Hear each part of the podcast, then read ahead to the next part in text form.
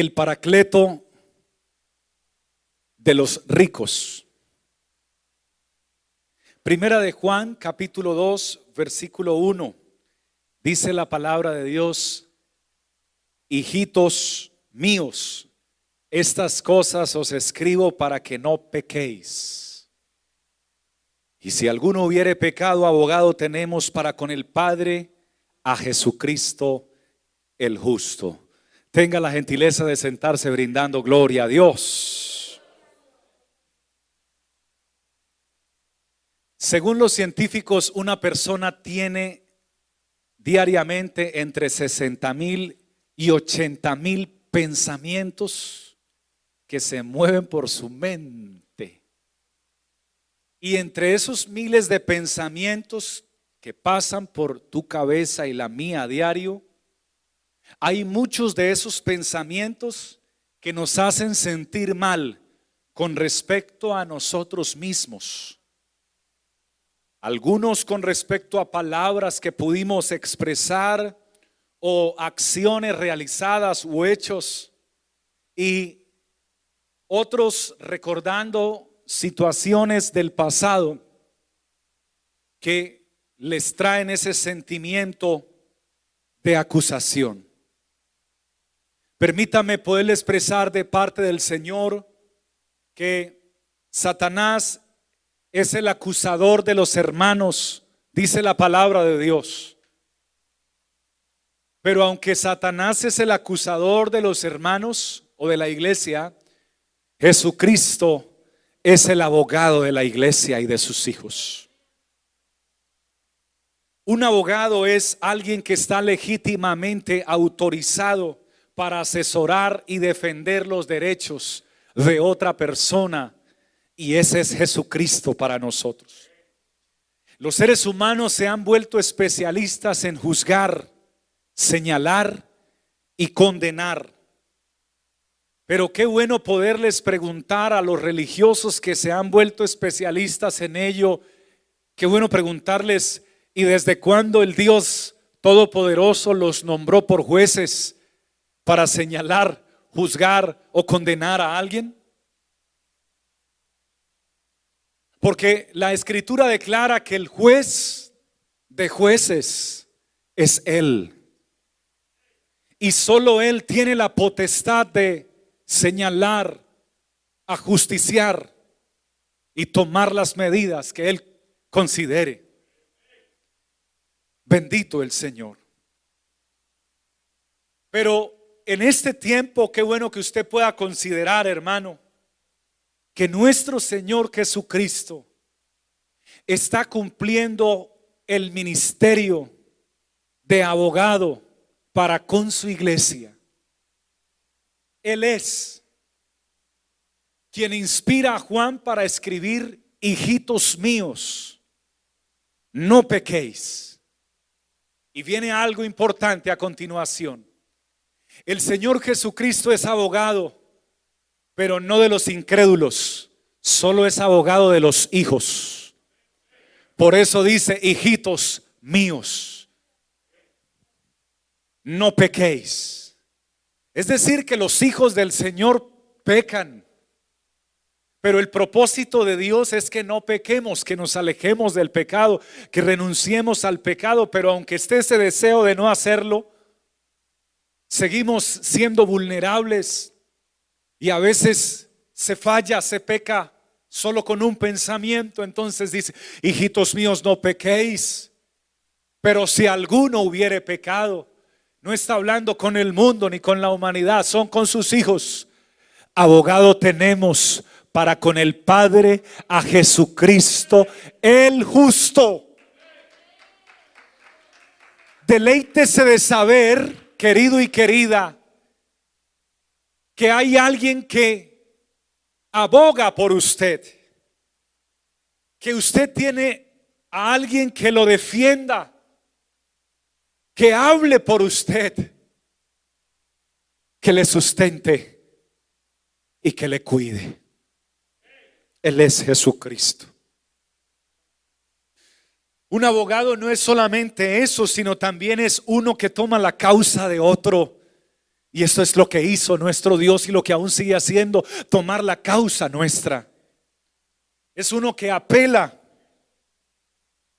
por petición de ayuda, pero también es uno que defiende. Hermano, tú tienes quien te defienda. Gloria a Dios. Lo cree y lo siente. Tú tienes quien te defienda.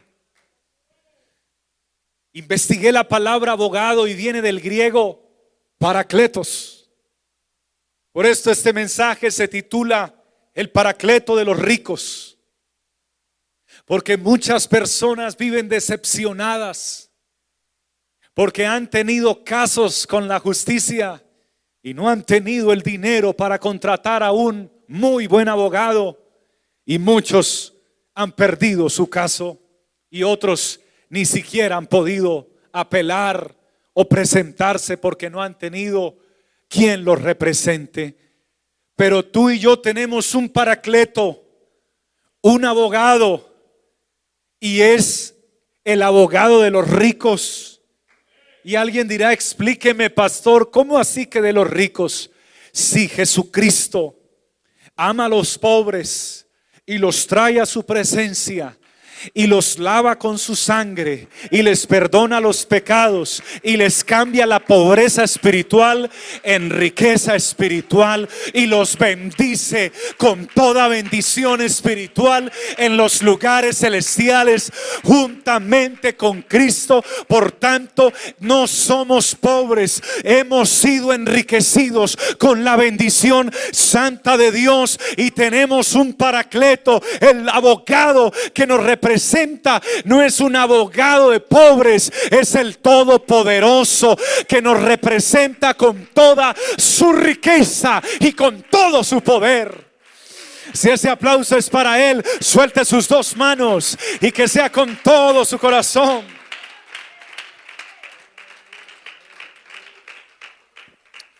Usted tiene quien pelee por usted. Tiene quien lo represente. Hermano, pero ¿quién va a hablar por mí? No vuelvas a preguntar eso. Tú tienes quien hable por ti. Pero es que yo no soy muy bueno a la hora de hablar, expresan muchos, tú no. Pero tu abogado es el mejor hablando. Quiero invitar a alguien que crea esta palabra. No ha perdido ni siquiera un solo caso de todos los que ha peleado. Todos los ha ganado. Pero profundizando en la palabra abogado o paracleto, me encontré que también traduce consolador. Abogado o paracleto traduce consolador. Y comprendí entonces que el Señor nos envió su Espíritu Santo y expresó, es necesario que yo me vaya porque si yo no me fuere, no os enviaría al consolador. Pero si yo me fuere, el consolador vendrá a vosotros. Jesucristo tiene el ministerio de abogado y el Espíritu Santo, que es el mismo Jesucristo, también es nuestro abogado. Por tanto, quien necesita consolación es quien necesita que lo representen que lo defiendan, que lo fortalezcan, que lo ayuden, que hagan valer sus derechos. Querido y querida, tú y yo tenemos derechos. ¿Qué derechos, pastor? Los derechos de hijo. Somos hijos de Dios y si hijos, herederos y coherederos de Dios en Cristo Jesús. Hermanos, tenemos la bendición de Dios con nosotros. Alabado sea su precioso nombre. Por tanto, cuando usted se equivoque, falle o peque, no es la voluntad de Dios que usted peque. No quiere Dios que usted peque, pero si lo hace involuntariamente, recuerde que usted tiene un abogado que es Cristo Jesús. Y es en ese momento cuando el enemigo te va a acusar. Y por eso dice uno de los varones inspirados por el Espíritu Santo, que para que vuestras oraciones no tengan estorbo. Cuando las oraciones de un hijo de Dios tienen estorbo? Cuando el enemigo les acusa y se arrodillan y el enemigo les envía aquí el pensamiento, Dios no te va a escuchar, tú fallaste, tú pecaste, tú defraudaste, tú quedaste mal, tú mentiste a tu jefe, tú le mentiste a tu hermano, Tú dijiste lo que no era cierto. Tu propósito no era este, era otro. Y es ahí cuando el acusador de nuestras almas nos quiere señalar. Y entonces la persona o el Hijo de Dios va a querer orar, atención, y ya luego se le dificulta la oración, y ya luego se siente mal, y ya luego ni siquiera puede orar. Y atención, cuando usted deja de orar, se enfría espiritualmente. Y cuando se enfrían espiritualmente, se empieza a alejar del Señor y alejar del Señor. Y usted no se da cuenta en qué momento se alejó tanto. Pero, pero eso es producto de que usted le creyó no a su abogado, sino al acusador, el enemigo de nuestras almas. El pecado del creyente quebranta su comunión con Dios pero el ministerio de Cristo como abogado restaura esa comunión. Y el creyente vuelve a sentir esa hermosa presencia y esa preciosa sangre, porque dice, abogado tenemos para con el Padre a Jesucristo, el justo. Y luego dice, Él es la propiciación por nuestros pecados. Es decir, que su sangre todavía sigue vigente y la sangre de Jesucristo todavía nos sigue limpiando. Diga conmigo, limpiando. Alguien necesita ser limpiado por el Señor, pues esa sangre es la única que te puede limpiar de todo pecado, derramada por tu abogado y por mi abogado, el Señor Jesucristo. Aplauda con más corazón la presencia de Dios.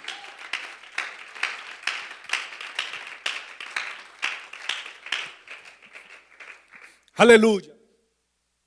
Moisés es un tipo de Cristo cuando intercede en la rebelión de Coré, Datán y Abiram, tres príncipes o líderes del pueblo que se levantan y cuando se levantan en rebelión contra Moisés, entonces queridos y queridas, Dicen estos tres líderes, estos tres hombres, ¿acaso solamente Dios habla por Moisés y Aarón? ¿Acaso no puede hablar también por nosotros? ¿Quién dijo que Dios solamente habla por ese pastor? ¿Quién dijo que Dios solamente habla por ese predicador? ¿Quién dijo esa mentira? Y empiezan a, comentar esto y anunciar esto y a decir esto. Y de un momento a otro se levanta una multitud apoyándolos y diciendo es verdad porque tenemos que sujetarnos a ese pastor Moisés. Vamos nosotros también a hacer nuestro proyecto. Y dice la palabra de Dios que la nube de la gloria de Dios se manifiesta y el Señor llama a Moisés y le dice Moisés, ven acá, porque Dios hablaba con Moisés cara a cara, atención, cara a cara, como cualquiera habla con su amigo. Y le dijo Dios a Moisés, Moisés, córrete a un lado con Aarón, porque ya este pueblo me hartó y los voy a eliminar a todos. Todos van a morir en un momento así que hazte a un lado. Pero ahí viene el ministerio de Moisés como abogado también, por eso es tipo de Cristo, porque Moisés se arrodilla y comienza a clamar a Dios y a decirle, Señor, por el pecado de uno, ¿vas a castigar a todo el pueblo? Por el pecado de uno, todos van a sufrir consecuencias. Pero si usted recuerda, ese pueblo ya había murmurado muchas veces pero ese pastor amaba a esa congregación, Moisés. Moisés amaba a esa congregación, Israel. Y entonces toca el corazón de Dios y Dios le dice, ok, Está bien. Dile a la congregación que se aparte de la casa de Coré, de Datán y de Abirán, de sus esposas, de sus hijos y de todo lo que tienen de sus bienes, porque yo voy a hacer justicia. Y el juez de jueces hizo justicia. Y la Biblia dice que cuando el pueblo se apartó de ellos, se abrió la tierra y se los tragó vivos a esas familias. Tenga mucha atención a lo que le quiero decir. Después de ver esto el pueblo, al día siguiente murmuraron contra Moisés. Qué terquedad. Qué corazón tan duro. Qué pensamiento el de este pueblo. Habiendo visto el juicio de Dios y al día siguiente murmuraron contra Moisés, nuevamente diciendo, Moisés, por culpa de Moisés han muerto nuestros amigos y nuestros hermanos que murieron. Gloria a Dios. Y la nube de la gloria de Dios se manifiesta y se acerca a Moisés y Aarón. Y nuevamente le dice el Señor, córrete a un lado porque ha empezado la mortandad contra este pueblo, se han vuelto a levantar contra ti, contra mí, porque se han levantado contra mí murmurando que yo los traje a morir de hambre, a morir de sed, y ninguno ha muerto de hambre, ninguno ha muerto de sed, a todos los he bendecido, a todos los he ayudado, pero su corazón está lejos de mí, el juicio comenzó ahora y la mortandad comenzó justo ahora, y Moisés se preocupa y habla con Aarón y le dice Aarón, ve y toma el incensario y vamos a la presencia de Dios y vamos a arrodillarnos. Y dice la palabra de Dios, mucha atención a lo que viene a continuación, que Moisés se arrodilló junto con Aarón y se puso entre los vivos y los muertos. ¿A qué se refiere eso? Que ya había comenzado la mortandad de Dios, la presencia de Dios, el juicio de Dios venía y por donde venía se iba muriendo la gente y cuando Moisés ve eso, se arrodilla entre los vivos y los muertos y clama e intercede pidiendo a Dios que tenga misericordia como abogado y que no elimine a todo el pueblo y Dios tiene misericordia por el corazón de Moisés. Ministerio de abogado y Dios detuvo la mortandad, pero murieron 14.700 en ese momento. Hermanos queridos, algo similar fue lo que Dios vino a hacer por este mundo en medio de una mortandad, muertos en delitos y pecados donde la muerte pasa y hace destrozos y, y produce ruina. Dios se manifestó en carne y vino a la tierra y nos predicó el evangelio de la salvación y del reino de Dios y nos dijo arrepentíos porque el reino de Dios se ha acercado. Ya el tiempo se ha cumplido. Ese reino ya está aquí. Arrepiéntanse y crean en el evangelio. Bendito sea el Señor. Y nos presenta el evangelio como la única medicina o puerta para la vida eterna. Bendito sea el Señor. Entrega su vida por nosotros. No sé si a usted le, mueve el corazón escuchar que Él entregó su vida por nosotros en la cruz. Resucita de entre los muertos. Pero continúa su ministerio como abogado, cuidando de nosotros. Hermanos queridos, ¿cuál es tu caso? Yo voy terminando en esta hora esta predicación, en este momento, en el nombre del Señor Jesús. Pero quiero preguntarte, ¿cuál es tu caso? Porque si es el pecado, te presento al que venció el pecado. Se llama Jesucristo. Pastor, estoy próximo a la muerte.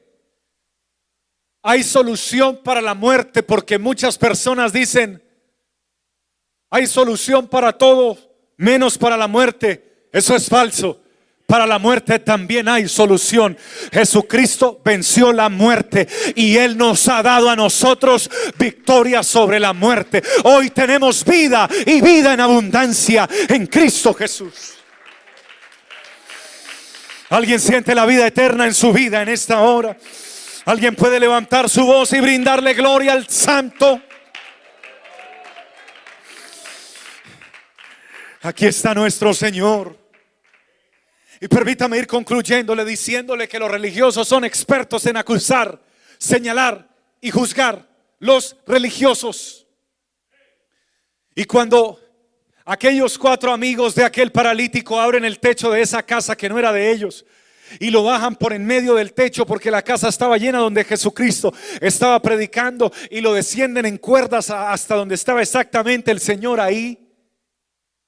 El Señor se acerca al paralítico y le dice, hijo, tus pecados te son perdonados, porque antes de la sanidad, primero Dios quiere solucionar tu problema espiritual del pecado. Dios quiere perdonar tus pecados. Hijo, tus pecados te son perdonados.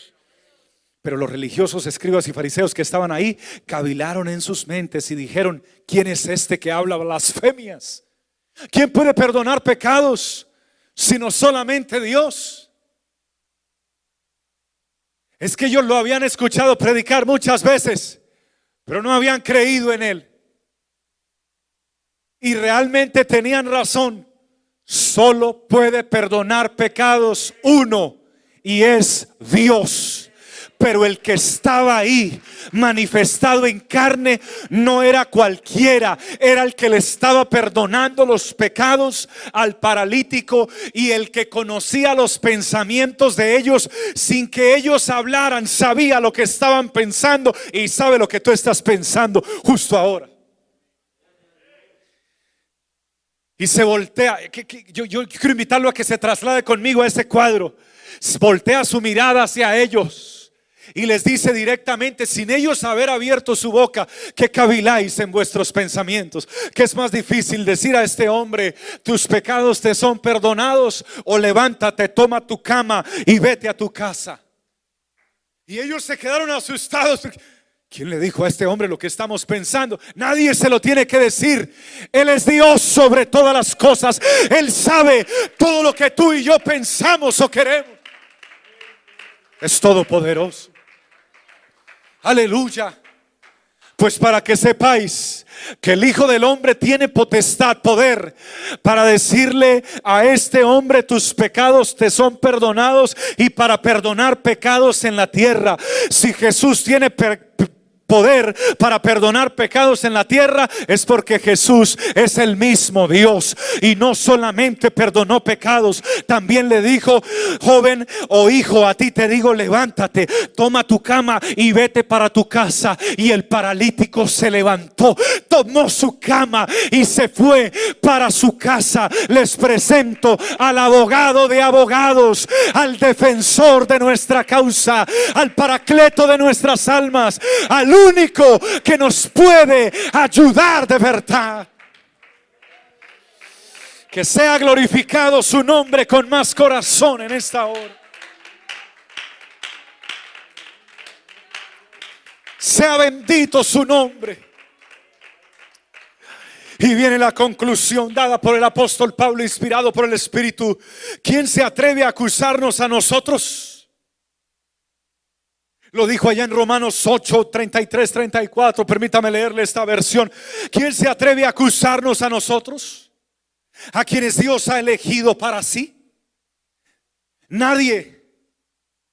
Y la versión 60 dice, ¿quién acusará a los escogidos de Dios? Ninguno. Porque Dios mismo nos puso en la relación correcta con Él. Dios es el que justifica. Entonces, ¿quién condenará? ¿Quién nos condenará? Nadie. Porque Cristo Jesús murió por nosotros. Están aquí ellos. Y resucitó por nosotros. Están aquí ellos. Y está sentado a la diestra de Dios Aleluya. Y esta versión dice, y está sentado en el lugar de honor e intercede por nosotros. Si hay alguien que necesite que intercedan por usted, no busque a otro. El mejor intercesor y el mejor abogado se llama Jesucristo. Un aplauso para su preciosa presencia, para su dignidad, para su poder.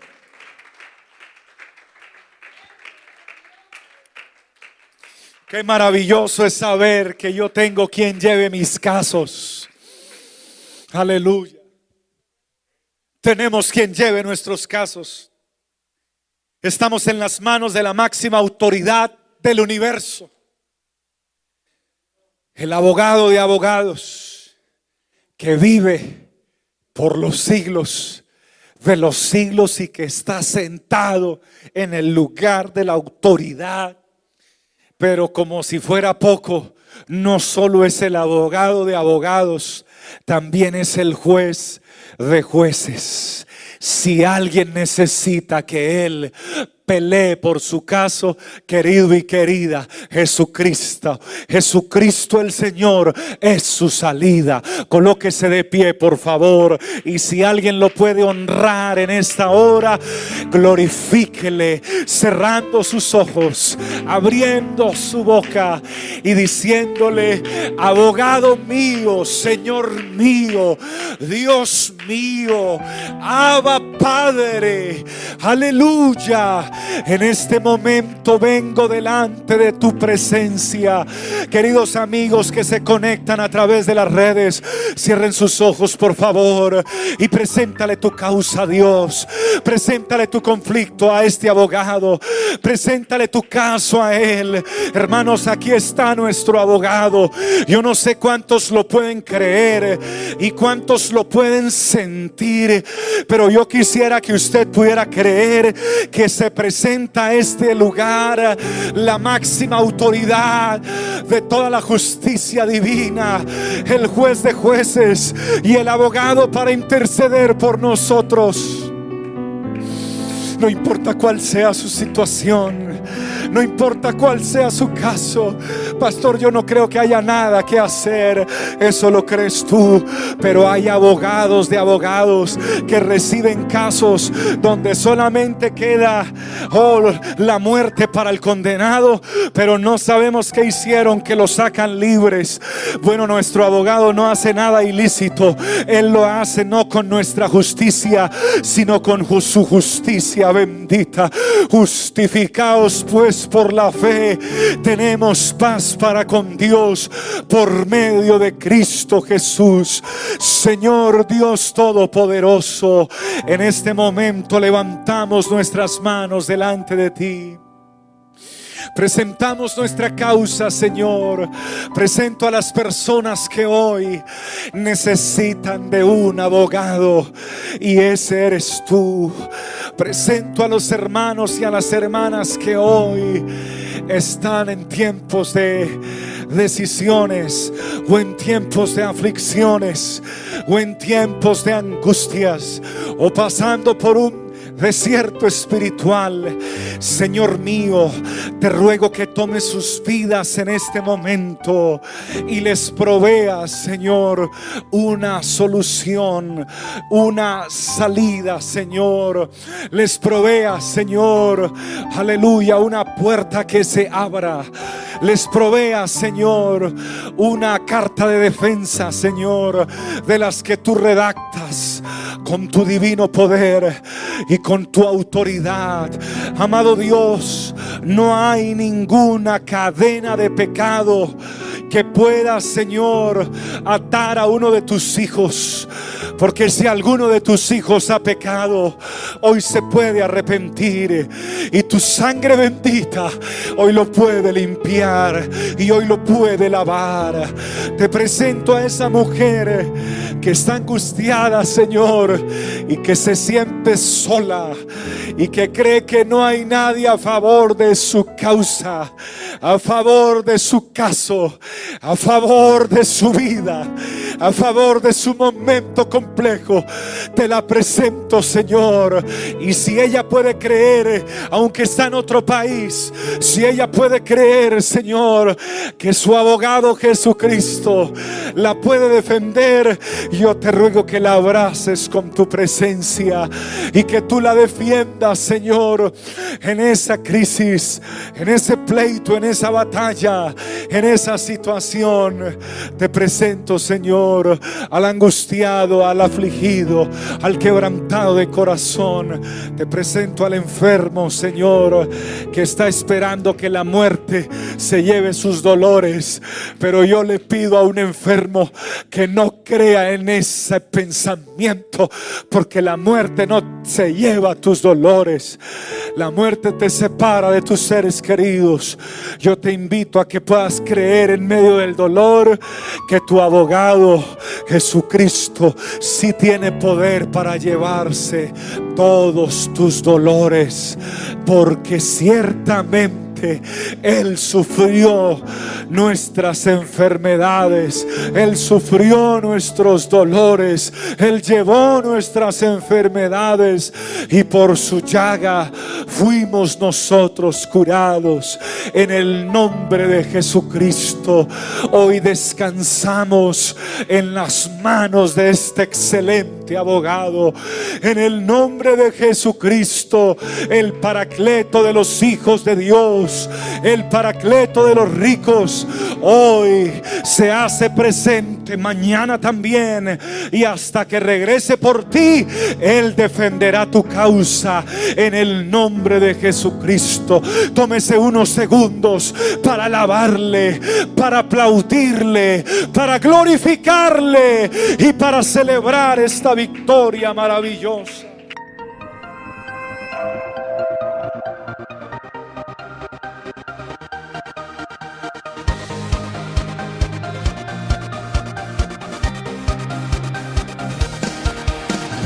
Tiempo de vivir de gloria en gloria. El gozo del Señor.